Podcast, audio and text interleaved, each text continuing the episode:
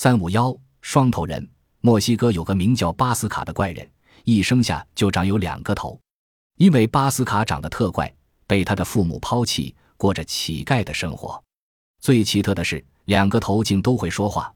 两个头平常无事谈天，一点也不寂寞。两个头之间的称呼是哥和弟。